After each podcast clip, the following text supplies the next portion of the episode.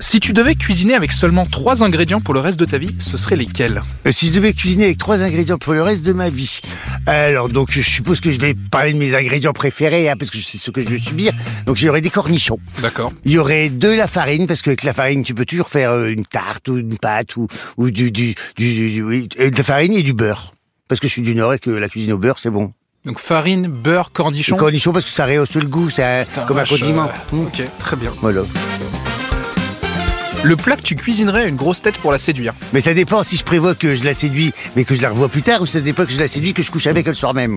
Est-ce que j'y ferais pas une tartiflette, par exemple Pour un soir dans un Mais compliqué. euh, pour la, si- pour- pour- mais je ferais, euh, je ferais un repas un peu élaboré, euh, et puis euh, quelque chose qui passe bien, une bonne viande, je pense un bon rôti, puis un, un gratin dauphinois.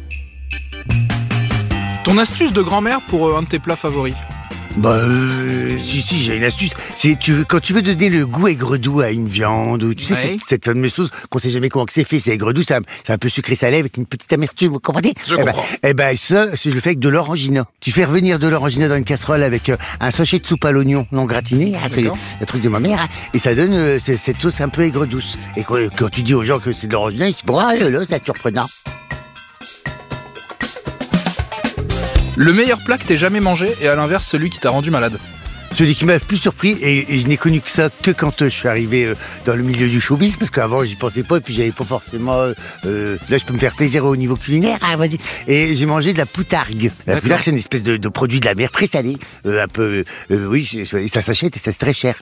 Et c'est quelqu'un du showbiz qui m'a fait connaître ça, et j'ai dit, waouh, c'est bon, la poutargue. Et Est-ce qu'il y a un plat qui t'a déjà rendu malade J'ai déjà fait des intoxications alimentaires, si vous voulez. Oui, Voilà. oui. Euh, ça, c'est quand j'étais hôtesse de l'air. Et c'était bah oui, à- forcément. à Boston que j'avais mangé des coquillages.